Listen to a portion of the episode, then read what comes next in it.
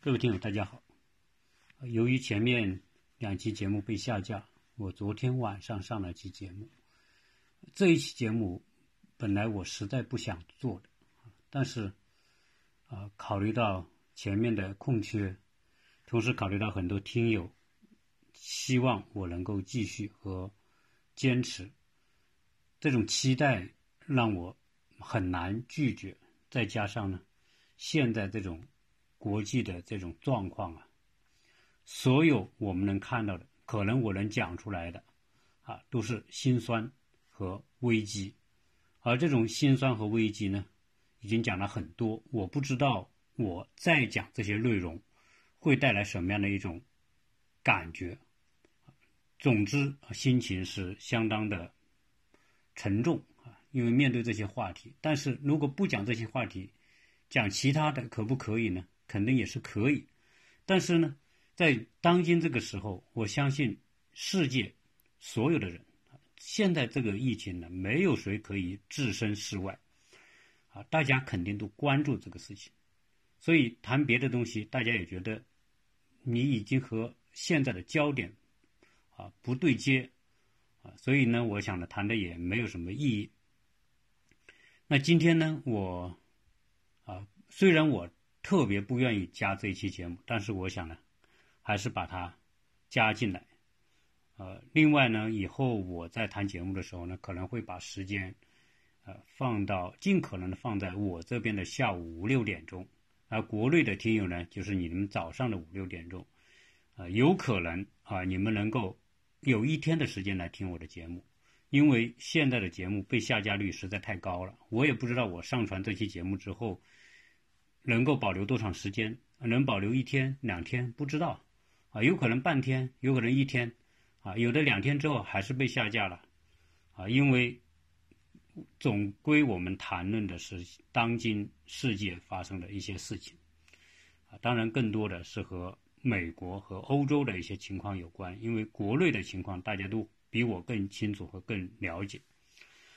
现在美国出了紧急状态之后呢？我们看到，呃，美国肯定要进入一个叫战时状态，而战时状态呢，美国有个相应的法律，在一九五零年的时候，啊，美国颁布了一个国防生产法。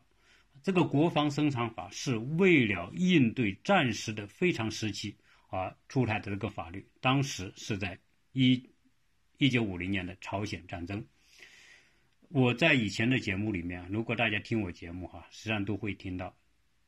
在一九五零年朝鲜战争爆发之后呢，美国调集了这个联合国的几十个国家的军队啊，在朝鲜呢就打了那么一仗。由于打仗是需要大量的消耗各种物资的，当然军事用途的各种物资和武器等等，当时美国是最强大的，因为刚刚打完第二次世界大战，美国所有生产体系。生产军工产品和武器是最强大的，但是呢，打仗不光是武器，还需要什么？还需要各种物资啊！你不管是吃喝拉撒的东西，军人你都得用啊！你特别是打仗这种消耗，包括这种军需的啊、医疗的啊、各种日常的用品都要啊。美国呢，当时为了更有效的应对这个，除了他国内啊采取这种。国防生产法的各种规定来应对之外呢，还让日本参与，啊，因为当时日本是置于美国的控制之下，啊，日本大量的为当时的联合国军提供了各种非军事用途的各种用品，所以朝鲜战争一仗打来，啊，既刺激了美国国内的军需和武器弹药的生产，同时呢。也刺激了日本的经济啊，所以日本在战后为什么为什么可以在六七十年代发展那么高速发展啊？就相当于中国的八九十年代那么高速发展，是因为啊这个朝鲜战争的启动啊，为日本那后来就一路狂飙啊，那日本到八十年代达到顶点，那美国。出台这个法律，现在呢，美国总统呢，他肯定啊，因为美国情况已经搞不定了啊，美国已经基本上陷入半停摆状态啊，因为我们知道学校都停了，所有的大学都停课了啊，中小学也停课了。那接下来政府部门很多的政府部门也关门了啊，因为现在这种交叉感染，现在只有原地这个居家隔离啊，现在全美国基本上也是陷入居家隔离的状态。呃，只是美国的居家隔离不像中国，中国因为那种高楼小区啊，所以那种管控很严。在这里呢，啊，是政府号召啊，大家居家隔离，你就待在家里啊，上班尽可能就在家上班，上学学习也是在家学习啊。我们现在呢，就每天就是宅在家里啊，跟国内两个月以前是差不多的啊，只是我们宅在家里呢，还能。因为毕竟呢，这个人口密度很稀嘛，所以大家出去走一走啊，什么的是没人管的。在在我们这边的现在的居家隔离是没有人说这个带着这个袖章啊，然后啊限制你啊出门必须戴口罩才出门啊等等，这些是没有。总体总的总的来说是美国特色的居家隔离。好，美国总统如果动用国防生产法，就意味着呢总统。可以用他的特殊权利要求美国的企业为当下的美国的紧急局势来生产啊，这就是当时美国总统一再要求在国外的这些工厂要搬回美国，到美国来生产这些疫情所需要的口罩啊、呼吸机啊等等那一系列的，包括一些药品啊、检测的这些用品啊，那因为你只有这样。如果现在美国已经发生了人和病毒的战争的话，那你能够依赖的是谁？你肯定依赖的是自己的企业嘛，啊！而且呢，如果他动用这个法，那么要求他可以强迫企业来完成国家需要的这些物资，相当于半征用状态，甚至就是征用。我现在征用你这个企业，你跟我完成多少东西？啊！当然，现在美国的很多企业呢也。也也会去响应啊！美国人呢，在这种非常时期呢，他还是有一种爱国主义精神的，这个我觉得是不能否认的啊。虽然在我的过往节目里面谈到美国很多的不好的一些方面，或者是说和我们想象的不一致的方面，呃，但是呢，美国人特别是美国一些企业呢，啊，虽然它是资本，但是作为人性的角度来说，当国家面临危机的时候，他们还是愿意动用他们的资源和条件来分担责任，啊，这个这人性里面都有好的一面嘛，啊，这个我们不能因为有美国有些东西不好，所以我们就一一一棍子全部打死，啊，我们看到这些美国很多大的企业，呃，都决定说来生产呼吸机啊相关的这种紧急医疗设备等等，啊，那么总统还会。现在已经命令的美国海军的两艘医疗船，啊，一个是开到纽约的海滩海边，一个呢开到洛杉矶，啊，这两个都是属于啊当今美国的疫情比较严重的城市。干嘛呢？因为它这个船呢都是很大的。原你记得原来我跟大家聊这个美国游轮的时候啊，啊，美国的游轮如果十几万吨的游轮。那基本上呢，都是有一千多个房间，一艘游轮，啊，美国的这些军用的医疗船就是一个海上的医院，每艘船都有一千多的病房，非常大型的啊这种。那这些医院干嘛呢？呃，不是用来救治新冠肺炎的感染者的。大家知道，这种船上是很不适合来作为传染病的救治的这种场所，因为。它的封闭的、密闭的系统里面很容易病毒传染。这两艘船是用来调集干嘛呢？就是把在纽约或者是在洛杉矶的那些医院的非新冠肺炎病病人，啊，也就是说不具有传染性的那些病人，就改到啊船上，全部挪到船上，把当地的医院空出来，来应对大量增长的新冠肺炎的。病人入住，啊，这是一种等于说一种一种空间的交换吧，啊，所以呢，这些呢都是啊现在的美国正在做的事情，啊，同时为了应对这种非常时期可能呃导致的很多人从美国南部和墨西哥交界的地方，很多人从那边越境进来呢，他也决定采取措施啊，控制南部边境啊，让边境的那些保安人员啊或者守卫人员有更大的自主权啊，防止大规模的趁乱啊那些人涌向美国啊，那。这是我们说现在的这种啊，美国不得不啊一步一步朝非常的状态走啊。美国现在全国呢啊也开始动员起来啊。我们也看到什么呢？美国现在的这个工厂啊，很多工厂已经开始停工了啊，因为不停工不行啊。很多的这种传染呢，都是在人比较集中的地方，工厂就是人集中的地方之一。啊，所以我们现在看到很多的工厂和公司已经停工，美国的三大汽车厂已经停工，啊，这个三大汽车厂大家知道，福特、克莱斯勒、通用，啊，这是美国最大的汽车厂，那都是十几万人的这些企业，那一停工，那美国很多人就失业。当然，不光是汽车行业的这种停工，很多其他的行业，大家已经看到了这个火已经烧到身边了，哈。那所以呢，很多工厂就不生产，停工带来的结果就大家失业，失业的结果大家就没有收入，没有收入怎么生活？这就面临一个特别大的全国性的难题，因为美国很多家庭是没有存款的，美国有大量的中低收入或者贫困家庭，如果他们基本的工作都没有的话，那意味着家庭没办法维持，所以。才出现了现在美国的这个财政紧急拨款，干嘛呢？大概用一万亿美元来给老百姓发钱。当然，这个发钱是有条件的，就是说，你收入，比如说七每个人收入七万五，家庭收入低于十五万的，那每人发一千块，小孩发五百块。如果你四口之家，两个大人两个小孩。那就发三千块，这是第一轮的直接发钱，用现金支票发给你，然后呢，你就拿这个存到银行，可以去刷卡可以用了。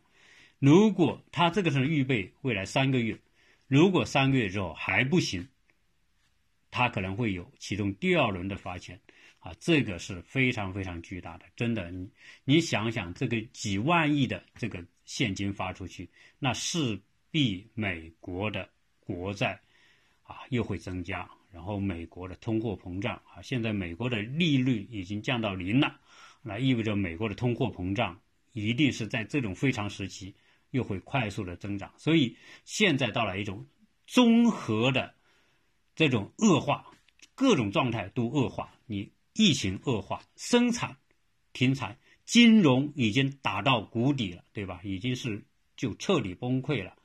好，然后呢，老百姓还没有消费能力，啊，所以这是美国历史上从来没有过的状态。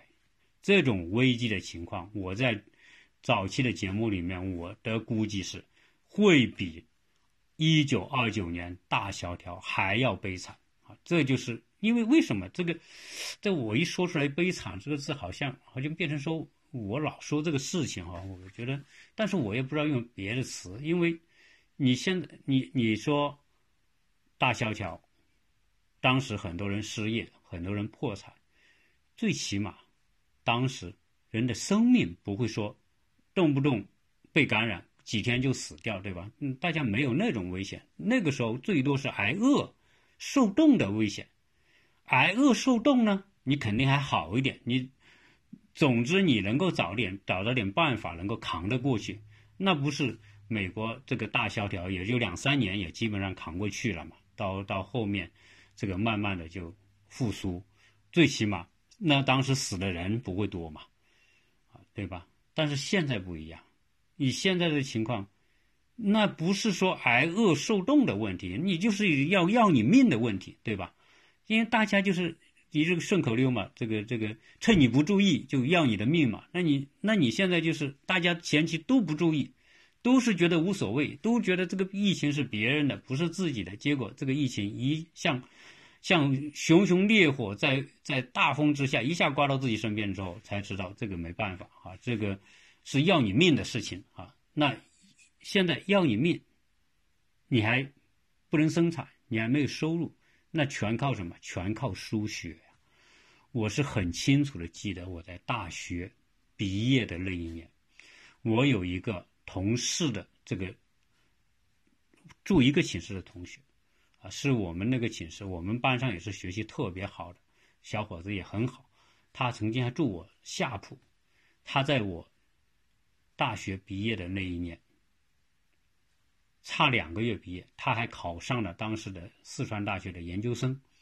但是呢，由于他患有叫什么胃溃疡，严重的胃溃疡，胃溃疡把他的主动脉的血管那都。糜烂掉了，最后呢，大出血，几天之内因为出血过多就就离世了。啊，我我现在说这个例子是什么？就是这种大出血是非常可怕的，有时候你救都来不及。而现在美国的情况，如果作为一个社会，把一个社会作为一个人来说，有可能就面临那种情况：你几亿人每天要消耗，但是呢没有收入。虽然有一部分有产阶级或者是富裕阶层，但是毕竟那在美国是极少数的，大部分是中产阶级。中产阶级家里真的能拿出一千美金的现金的人都少之又少啊！别人还说，你看那个美国听证会上，那个美国的议员质问美国 CDC 的这个主任的时候，说美国现在普通人家里拿四百美元都拿不出来，你要他怎么去检测？还要他们付费，那可不是我瞎吹嘛，对吧？人家议员直接在直播里面写出来的四百美元都拿不出来，那你现在想想，大部分老百姓家里就是这种情况，啊，所以这已经是颠覆我们中国人的认知的。很多原来中国人说美国那么富裕，生活那么好，对吧？哪有什么问题呢？嗯，导致你中国人存钱啊，人家美国人不用存钱。啊，正因为他养成这种不存钱的习惯，也不是说他的社会的运行体系造成了他就是这种没法存钱，他的收入要做好各种规划之后，就基本上花完了，能够存下的现金就是比较少，啊，你美国人的保险一年几千上万，然后呢按揭各种按揭，你房子按揭、车按揭，还有。去健身馆都按揭，买个 iPad 都按揭，什么都按揭。你一一个月发个五六千美元，那可不很快就被被这些按揭所吞噬掉了吗？啊，你能够存下现金有多少呢？这真的就没有多少。所以呢，美国社会一停摆，经济一停摆，意味着老百姓就没有收入，没有收入就是大输血、大出血，大出血的结果，你必须大输血。就是我那个同学，几天之后他出血大出血之后，人已经失去意识了。医院切开他的血管，把血注进去，但是由于他已经太虚弱了，啊，注进去后来都没用，啊，输血都没用，都救不过来。而美国呢，现在情况，三亿多人口，是你是拿了一万多亿来做，但是那也是杯水车薪啊，你能够扛。以美国现在的情况，一个四口之家三千美元，是你扛个三个月、四个月，了不起五个月，你就是这个钱干嘛呢？就是生活必需品嘛，买点吃的，买点用的，所有的超过生理需求的这种开销你都不能有，你你也没法有。你说去喝个酒、看个电影，全部关门。啊，现在美国所有这一切，全美国社会基本上都是关门的，那你只能是维持基本的生理需求，啊，发这个钱给你，能扛多久？可能能扛几个月，不够再给你扛几个月，但是这个输血始终来说是很微弱的，啊，维持作为一个社会正常的存在，啊，老百姓能够生活，能够存在下去，为疫情之后。那重新、重新的振兴，再做准备啊！最少你要把人留下嘛。嗯，这个留得青山在，不怕没柴烧。但是，啊，现在这个美国社会，你想想，这种情况在美国历史上从来没有过，各位从来没有过。为什么？哪怕就是在美国二九年大萧条、经济危机那么严重的时候，也没有这样直接发钱的情况。因为什么？因为美国人的观念里面是不主张不劳而获的，而你现在这个就是不劳而获，直接给钱。但是美国在大萧条时候，罗斯福时候的新政用的是什么？大规模的公共工程新建。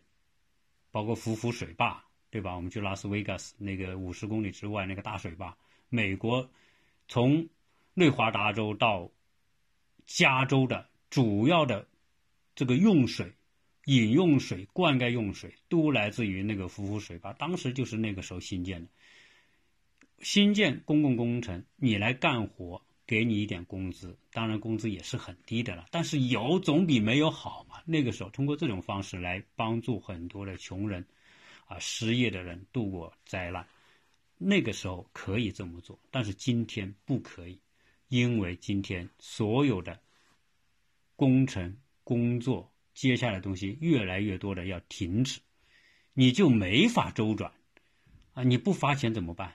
啊，这可不是二那个那个罗斯福时候你经济大萧条的时候，现在是属于大瘟疫。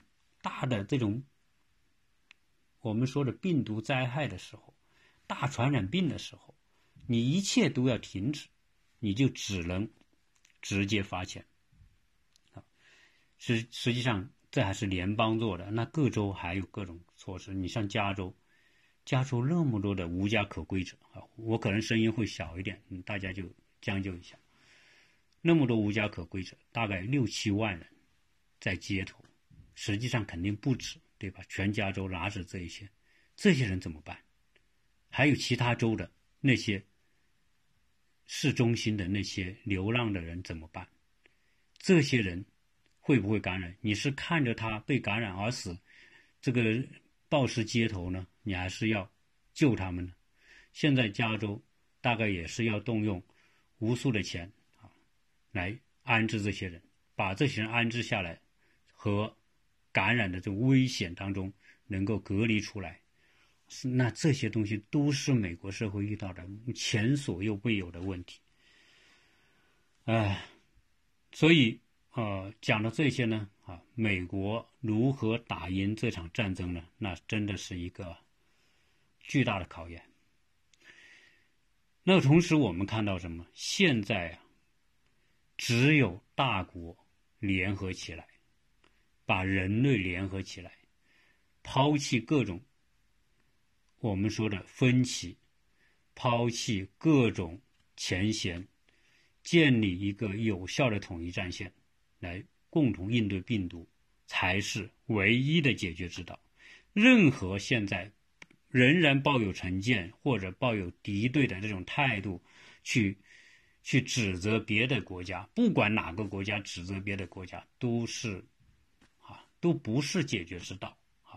特别是像美国，嗯，因为美国这几年呢，这种极右势力啊，我们说的这个保守势力是非常非常强大的。我们看到美国在今天这么严重的情况之下，还在媒体上有很多的啊对别的国家的指责和攻击，我觉得这个真的是不应该啊。我们看到什么？看到这个啊，除了。说这个中国病毒这一类的说法之外，哈，那我们还看到有人，但是美国的这个政界的人，你说作为参议员，美国共和党参议员，那也是美国的这种高层人士吧，还在用各种方式说，哎，这个病毒不是来自于你中国吗？现在要中国人赔偿，我们要他怎么怎么样，要他们免我们国债等等。对吧？把这个免的国债用来补偿我们，用来救治等等，这个是哪一出是哪一出啊？对吧？这是病毒从哪来，谁都不知道啊！啊，所以这种东西肯定我觉得很可笑啊！就是如果政治家这种人上台当政治家，这个国家真的是堪忧啊！啊，因为政治家就要有比别人、比普通老百姓更有高度、更有远见，那个才叫政治家嘛！如果连普通老百姓都不如，我现在找街头。随便问一问我的一些邻居，那些老美，我相信他们都不会这么随便去说啊，这个病毒是是谁谁谁的啊，肯定不会的。但是你作为参议院的这种这么高层的人士，竟然在访谈的这种大众媒体里面这么去讲，我觉得真的是很不明智，啊，更多的我也就没有办法去说了，对吧？啊，至于说啊，要求美国不去买中国的医疗设备啊，要中国道歉呐，说等等等这些东西，啊，我觉得，啊，怎么现在的政治家的水平就这种水平啊，实在没办法啊，人家无数国家的人讲，你现在这么讲。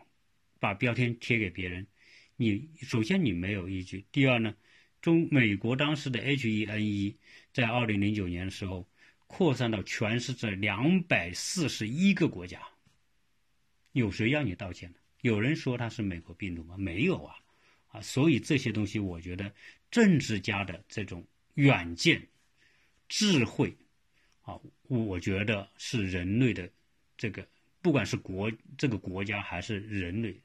他的这个幸福的重要的保证啊！如果政治家没有远见、没有智慧，我觉得这个世界很难有太平啊！我们说一战的时候，一九一八年这个西班牙流感，对吧？西班牙背了一个好大的黑锅啊！说西班牙流感，那个流感哪来的？那是美国堪萨斯兵营一战二一九一七年。的这个后期，美国派军队到欧洲去，就把堪萨斯兵营这些被感染的士兵，啊，把病毒带到了欧洲战场，才导致整个当时欧洲大面积感染，死了五千到一亿人，也没有人说这个要你，是吧？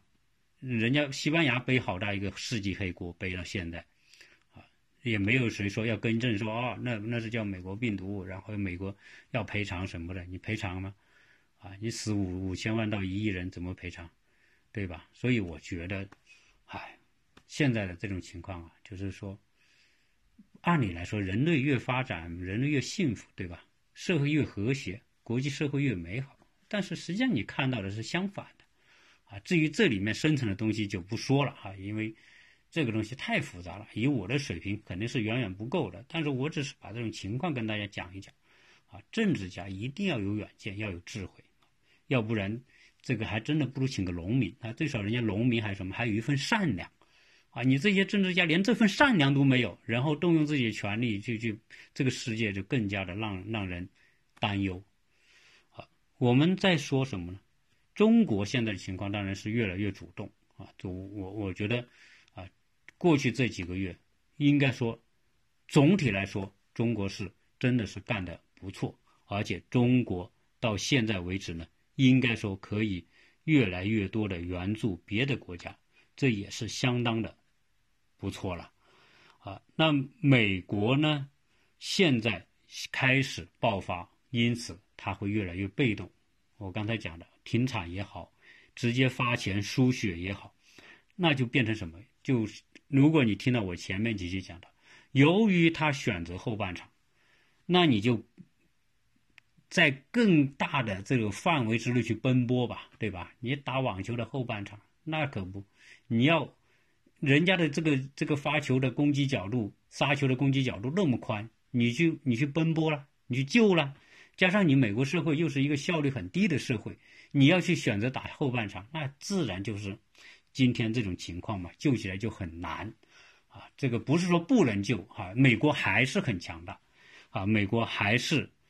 这个很有方法，但问题是你的效率太慢，啊！现在呢，美国的这个社会稳定是最为重要的，啊！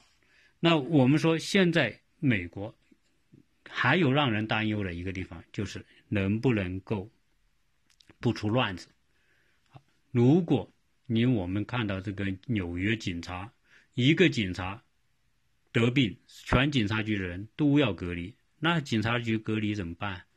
还要不要管这些社会治安呢？还要不要来管这些坏人呢？对吧？如果大家趁乱抢劫怎么办？那这个社会那不是更糟了吗？如果出现这种情况之下，那这个疫情更没法控制嘛。啊，所以现在这个疫情，所以大家一切看到它不同于过往的任何一种自然灾害或者是战争灾害。都不一样，它可能是，它可是比那些灾难要更加难以处理的灾难，而且是没有边界。现在已经全球基本上都感染，没有边界，所以面对这种情况，我觉得啊，应该说叫知识识时务者为俊杰。现在的这些各国领导人真的要识时务，如何站在更高的高度来面对这一次人类共同的灾难？中国现在慢慢好转，而美国现在正在的恶化。我用一个不太恰当的比喻，就相当于说，哎，中国从当初的灾害当中，现在上岸了，对吧？整体控制了，上岸了，风险已经小了，啊，被淹没的风险小了。但是美国现在在水里面，现在在那里浮着呢，对吧？啊，正在下沉呢。那这个时候，你在水里该怎么办？且不是说，哦，你岸上的人救了，对吧？那肯定是大家。本能上就岸上人救，那你岸岸下你在水里的人怎么办？啊，我记得曾经啊有一个笑话，有个人掉在水里，掉在水里之后呢，岸上的人呢，这个掉在水里的人是一个特别吝啬的啊一个财主，啊，什么时候他只进不出，习惯他就是这样。结果呢，在岸上的人呢，就跟他说：“我来救你，哎，你把你的手伸过来，把你的手给我。”啊，就这么讲，把你的手给我。那这个掉在水里财主，他就很生气。为什么？他他从来就不愿意把自己东西给别人，你还要我把我手给你，我就不给你。那最后他就淹死嘛。那还有一个故事讲，有一个这个传教士，结果呢遇到大洪水，水灾来了，他在水里面，这个时候呢爬爬爬爬到屋顶上。结果水越涨越高，你埋到他屋顶，他很很眼看他站的屋顶就要淹没的时候，有一个人过来了，啊，那个皮筏艇冲过来，说快上船上船，我我把你救上去。这个这个传教士他说他说不用了不用了，上帝会救我的，你走吧。好，人家就走了。结果呢，水越密越高，灭到了这个肚脐眼了，又来了一艘船。说：“快来，快来，我把你救上来。”他说：“不用，不用，上帝会救我的。”啊，结果呢，几轮下来，这个人就被洪水卷走了，最后淹死了。死了之后，去找了上帝那里，说：“上帝啊，我是这么虔诚的人，为什么你不救我？”上帝说：“我不是派了一个皮划艇过来救你，又派了一个船过来救你，又派了两三个人救你，你不上船呢，我也救不了你啊！你因为你不把手伸过来，我怎么救你？啊，那现在美国。”现在这个情况之下，是不是处于那种境地？我不知道。美国能不能很好的自救，我们也不知道。以目前的情况来看，就是越来越危险，每年每天暴增的人数越来越多。这个时候，会不会出现一种情况？最后，你这么大的国家，谁能救你？啊，可能更大的可能性是，中国在产能在各个方面有可能能够帮到美国。啊，我相信呢。这也是这个对美国来说是有利的，但问题是在这种情况之下，必须放下过去的成见，必须放下某一种敌视的这种态度。你必须解决那样，要不然的话，哦，你你要我救你，然后你还敌视我，对吧？那那这怎么救啊？所以这种情况之下呢，我觉得啊，越来越这个。就说不清楚了啊，为什么会有这种情况，对吧？那我相信跟个人风格啊各方面都有很大关系，我就不能细说，说多了之后又下架了，对吧？中国这个国家啊，历经各种苦难，当然疫情也是一种苦难，当然这种疫情不仅仅是中国经受这种苦难，全世界的人都在经受这种苦难，欧洲啊已经比当初中国的情况。都好不到哪里去，比武汉的情况都好不到哪里去，啊！看到意大利这个这种现在的这种每天四五千人，两三天一万多，那意大利超过七八万人、十万人，可能就是个时间的问题，啊！真的是可能比当初的武汉还糟糕，啊！我看到意大利那些城市都要用，真的那些死去的人的尸体都没法安置，不得不用军车把这些。尸体去拖去做掩埋呀，或者是做火化等等，啊，欧洲人做事更慢，他一个火化场一天只能火化那么三四十个人。现在这种大面积的这种出现死亡情况之连火化都来不及，啊，所以这个情况真的不好，啊，如果再讲一下呢，就是说中国啊，经过这一疫情，我觉得更让我们看到一个事实：中国这个国家，啊，在历史上来说，只要是和平的、风调雨顺的时间。中国都会发展，而且发展的很快，啊，这个是中国这种历史背景、文化和人的人文各种东西决定了。实际上，你看历史上中国，呃，每个朝代，不管是唐啊、汉代啊、唐宋、明清，每一个每一次农民战争推翻一个旧的这个。王朝建立新的王朝之后，他就休养生息，各种各样的好的政策给农民，也不打仗了。只要有的那么几十年、一百年不打仗，哎，一个欣欣向荣的一个朝代就开始了，对吧？不管是汉代、唐代、宋代，在它的上半期都是发展的特别好。所以，中国中华这个民族啊，只要给他和平的年代，给他基本的条件。那他就一定是这个鲜花烂漫，然后呢，这个果实累累啊。我们可以看到，因为中国人，中国这个民族的勤劳啊，那真的是其他民族很难比的啊。近代一百年中国不行，那确实因为条件太差了，没有日，没有几年的这种好日子过。今天这个入侵，明天那个，后面后天那个内战，整个就是。一直打来打去的，没有一天和平的年时代，所以中国才会有那么早。但是你看，中国改革开放到现在四十年，这种发展速度，那是全世界都惊叹不已啊！所以中国一旦有和平，一旦有我们说的基本的这种民生的这种保障的话，中国就会发展的特别快。所以啊，这个以中国。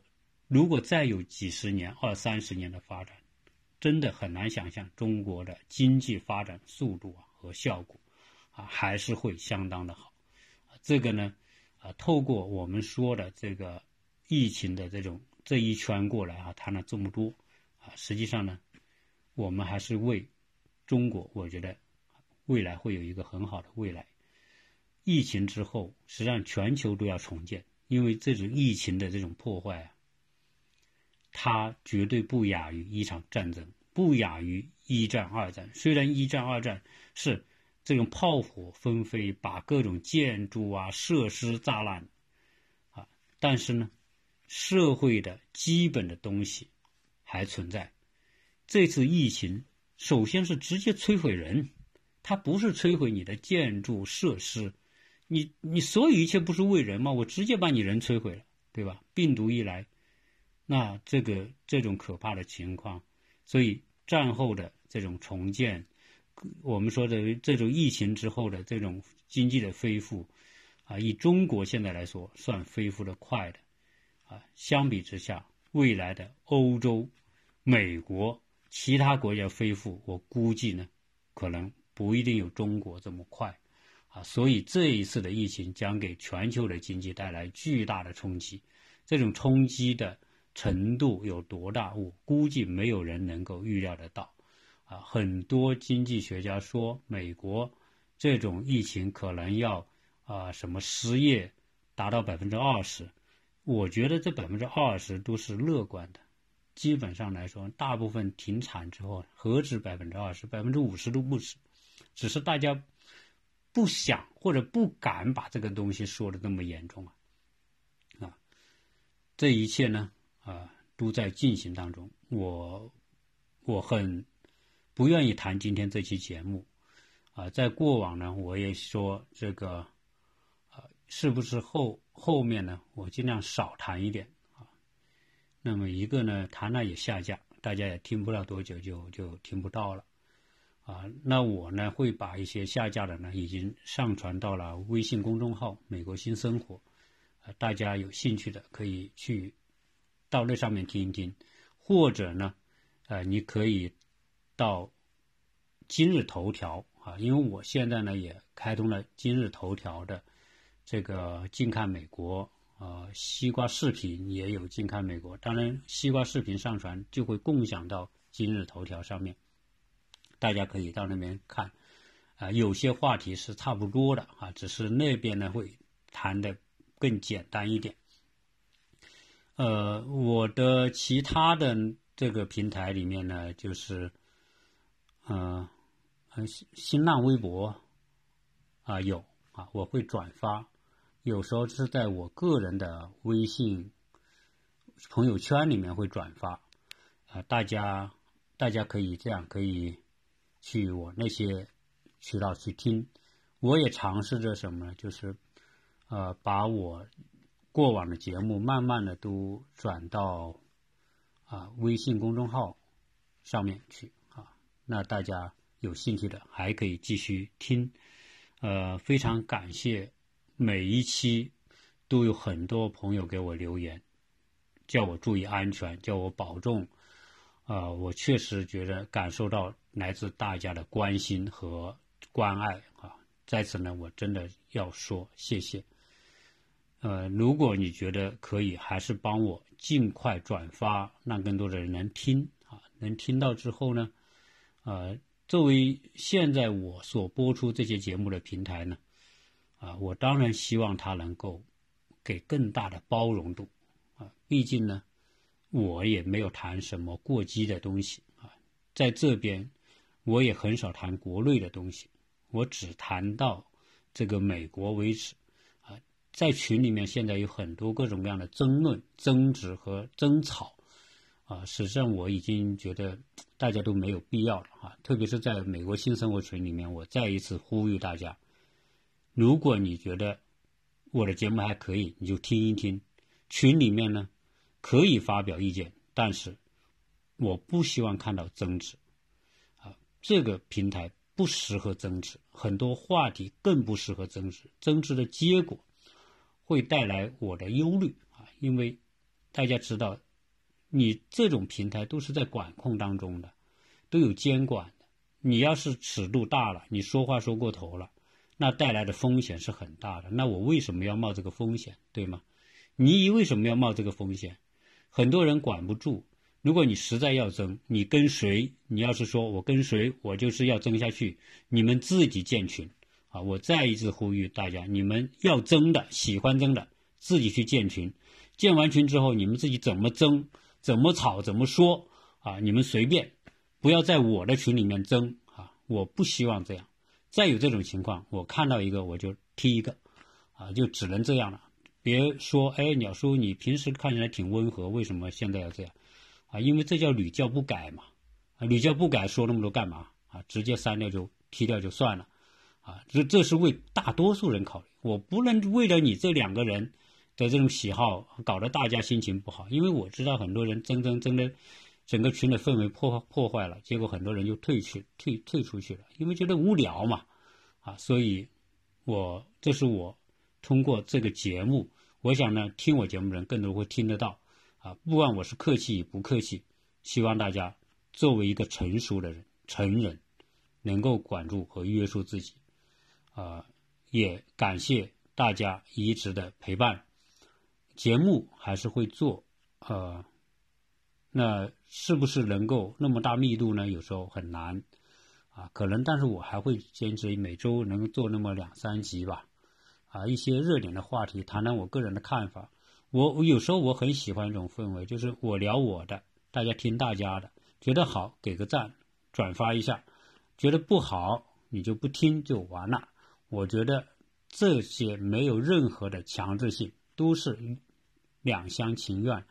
啊，大家同频，能共振就共振，不能共振啊就不听，啊，一切都用一种很随意的、轻松的方式，自然的来结缘，来构成我们这个思想交流的平台吧。啊，你看我也不做其他的东西，我也没想到未来我做这个节目之后我能做什么。说实在，我没想过，啊，当然不排除未来真的有一些朋友啊，大家是属于志同道合的，或者说，啊，对能对对方能够很好的接受的，能够琢磨做点什么事。当然也是，我也乐意，我也希望，哎，大家朋友说，呃，未来疫情之后，大家一切都恢复到和平、健康的状态之后，大家来考虑做点什么，利用中国和美国的这种，啊，毕竟两个大国嘛。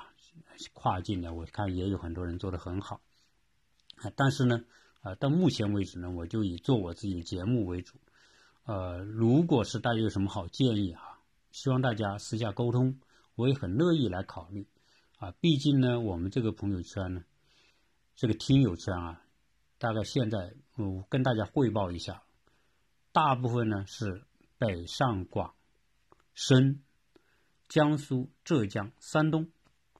湖北大概排前排在前十几个省份的，基本上是这些。也就是说，中国最面向世界的那些省份，啊，听友最多。